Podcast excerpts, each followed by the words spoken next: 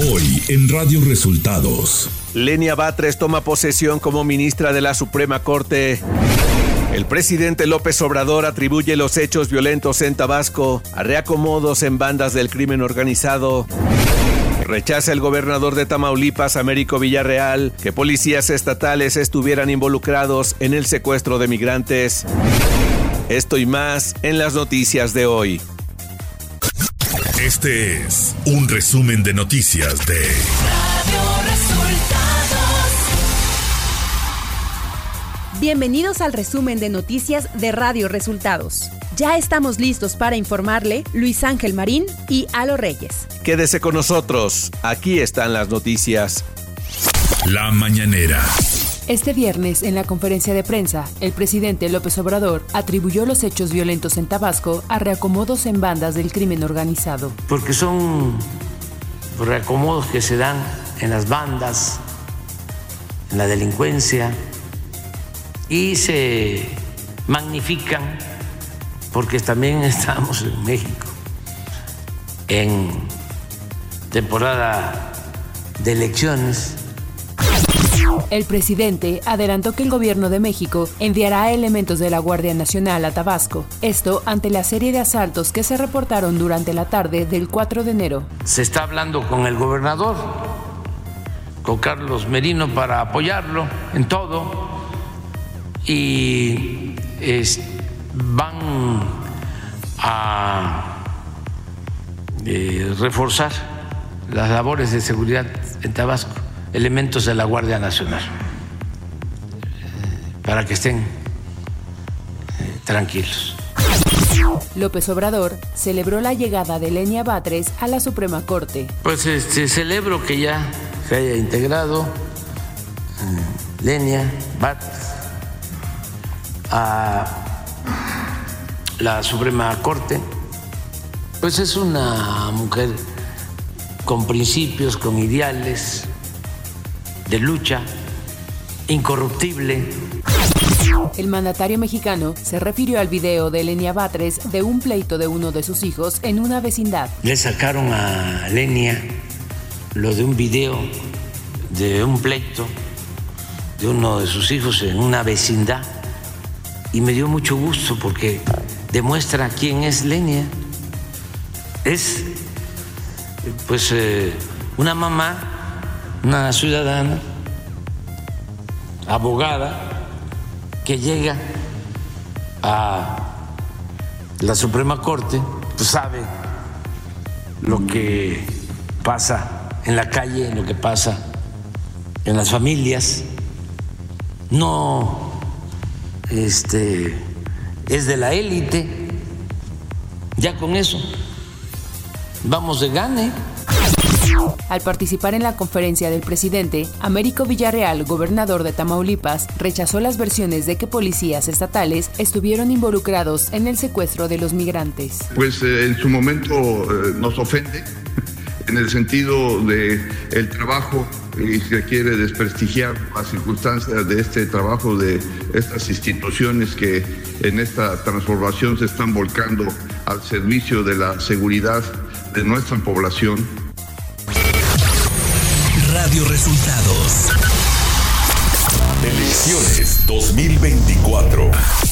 El Tribunal Electoral del Poder Judicial de la Federación ratificó la negativa que el INE le dio a Eduardo Verástegui para continuar con la recolección de firmas de apoyo para su posible candidatura, por lo que el actor no podrá ser candidato independiente para la presidencia de México. El también activista aseveró que las autoridades electorales no sirven ni respetan los derechos de los ciudadanos. Claudia Sheinbaum Pardo, aspirante presidencial de Morena, PT y Partido Verde, estuvo de visita este jueves en Nuevo León, donde sostuvo un desayuno con simpatizantes morenistas, destacando la presencia del exjugador de fútbol y ex seleccionado nacional Francisco Javier El Abuelo Cruz, aspirante a un cargo de elección popular. Sheinbaum tuvo un mitin en Apodaca, en la unidad deportiva El Centenario, y más tarde dos eventos en el municipio de Juárez, en donde en su discurso explicó que bajo el modelo del humanismo mexicano, por el presidente López Obrador, la 4T es vanguardia mundial y colocó a México como una de las economías más sólidas del mundo. La precandidata del PRI, PAN y PRD, Xochitl Galvez Ruiz, afirmó que en materia de derechos indígenas llegó el momento de retomar el camino a través de una verdadera reforma constitucional que no se quede nuevamente en el tintero. En Santa Lucía del Camino, Oaxaca, Galvez Ruiz se encontró con integrantes de comunidades y pueblos originarios y resaltó que conoce ese estado como la palma de su mano.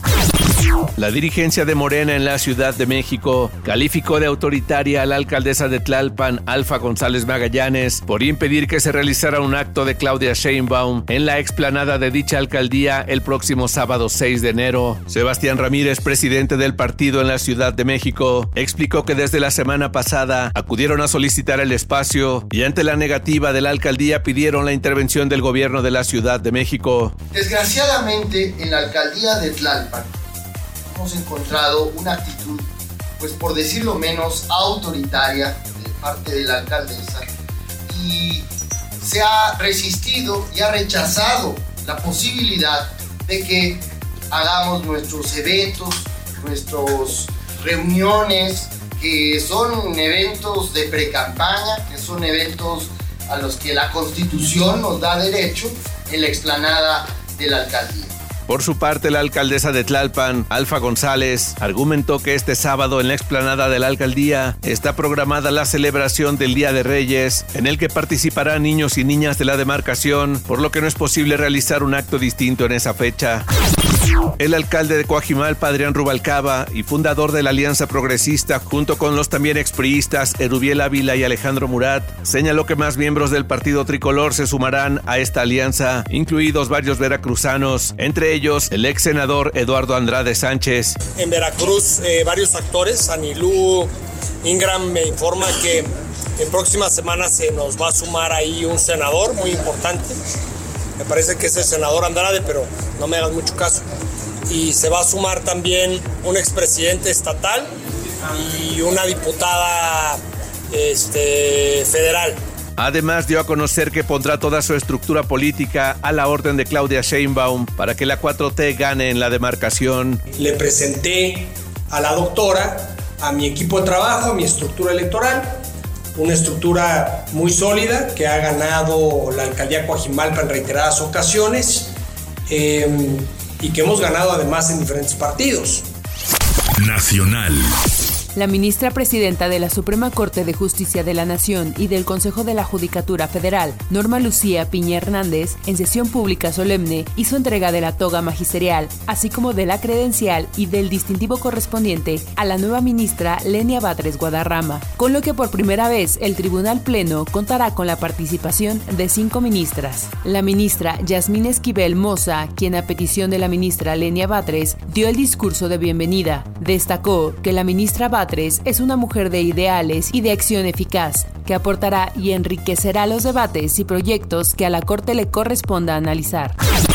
El Instituto Nacional de Migración informó que otorgará tarjetas de visitantes por razones humanitarias a las 32 personas migrantes secuestradas en Tamaulipas el pasado 30 de diciembre y localizadas ayer miércoles durante una acción coordinada entre los tres órganos de gobierno. Estas tarjetas les permitirá acceder a diversos servicios públicos y garantizar su derecho humano a la identidad para integrarse a la vida social, económica y productiva del país, luego de que fueron declaradas como víctimas de delito por la Fiscalía General de Justicia del Estado de Tamaulipas.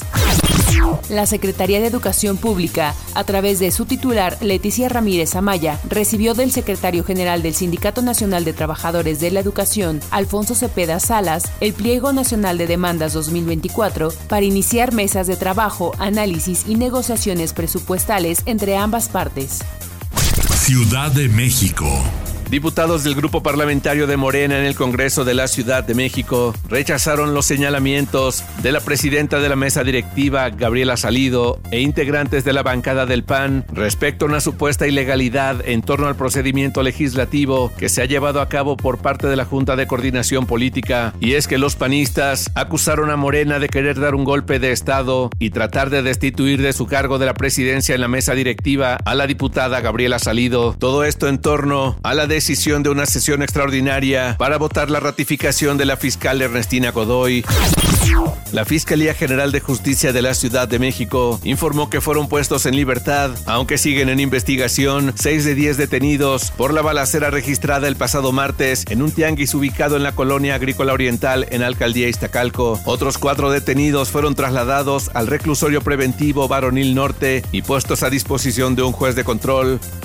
Información de los estados. Un grupo de personas encapuchadas asaltaron a mano armada cerca de 25 comercios ubicados en diferentes puntos de Tabasco. Entre las zonas afectadas se encuentra la ranchería Anacleto Canaval, Loma de Caballo y la colonia Las Gaviotas en Villahermosa. Los hechos ocurrieron este jueves cuando los delincuentes portando armas de fuego y cubriendo rostros llegaron a las abarroteras y a otros establecimientos en motocicletas y una camioneta.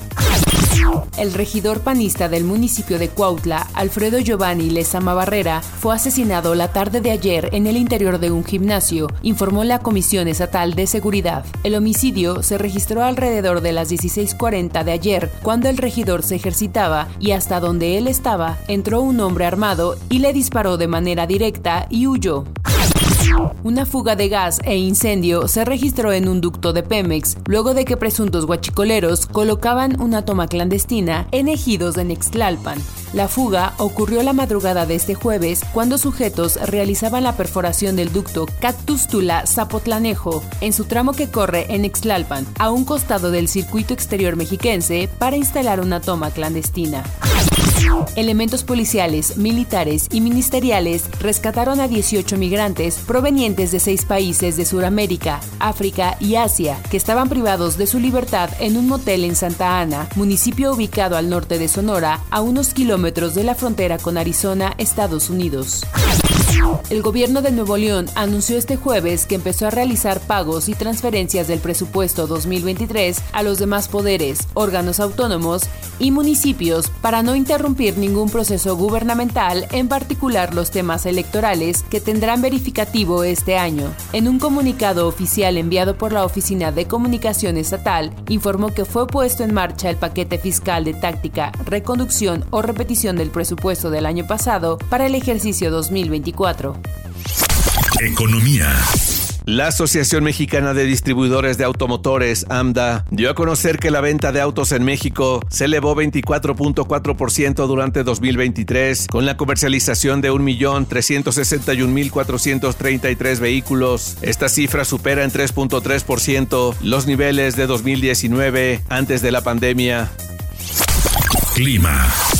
El Servicio Meteorológico Nacional anunció que para este 5 de enero prevé heladas en 18 estados. El Frente Frío número 24 se extenderá sobre el norte y noreste del territorio nacional, mantendrá interacción con las corrientes en chorro polar y subtropical, ocasionando fuertes a muy fuertes rachas de viento con tolvaneras en dichas regiones, así como en la Mesa Central y el Valle de México. Habrá fuertes rachas de viento en el oriente, sureste y la península de Yucatán. Las temperaturas más bajas podrían presentarse de menos 15 a menos 10 grados con heladas en sierras de Chihuahua, Sonora y Durango, de menos 10 a menos 5 grados con heladas en Baja California y Zacatecas, y de menos 5 a 0 grados con heladas en Coahuila, Nuevo León, San Luis Potosí, Aguascalientes, Sinaloa, Jalisco, Michoacán, Guanajuato, Estado de México, Hidalgo, Tlaxcala, Puebla y Veracruz. De acuerdo con el comunicado del organismo dependiente de la Comisión Nacional del Agua, la masa de aire frío que impulsó al Frente 22 seguirá modificando sus características térmicas, permitiendo un gradual ascenso de las temperaturas vespertinas en el centro, oriente y sureste del país. Sin embargo, el ambiente durante la mañana y la noche seguirá siendo frío a muy frío con probables heladas. Radio Resultados Internacional. El Departamento de Justicia Federal de Estados Unidos demandó este miércoles al estado de Texas por una nueva ley que permitiría a la policía detener a los migrantes que entren ilegalmente a Estados Unidos, llevando nuevamente al gobernador republicano Greg Abbott ante los tribunales por sus medidas contra los migrantes que cruzan la frontera sur del país. El ejército de Corea del Sur informó este viernes que respondió con maniobras con fuego real a los ensayos de artillería realizados poco antes por Corea del Norte en el Mar Amarillo y que llevaron a Seúl a ordenar la evacuación de dos de sus islas fronterizas. Las autoridades de la prefectura de Ishikawa en Japón, severamente afectada por el terremoto de magnitud 7.6 del pasado lunes, actualizaron este jueves las cifras de víctimas, reportando 92 muertos y 242 desaparecidos. Y hasta aquí las noticias en el resumen de Radio Resultados. Hemos informado para ustedes Luis Ángel Marín y Alo Reyes.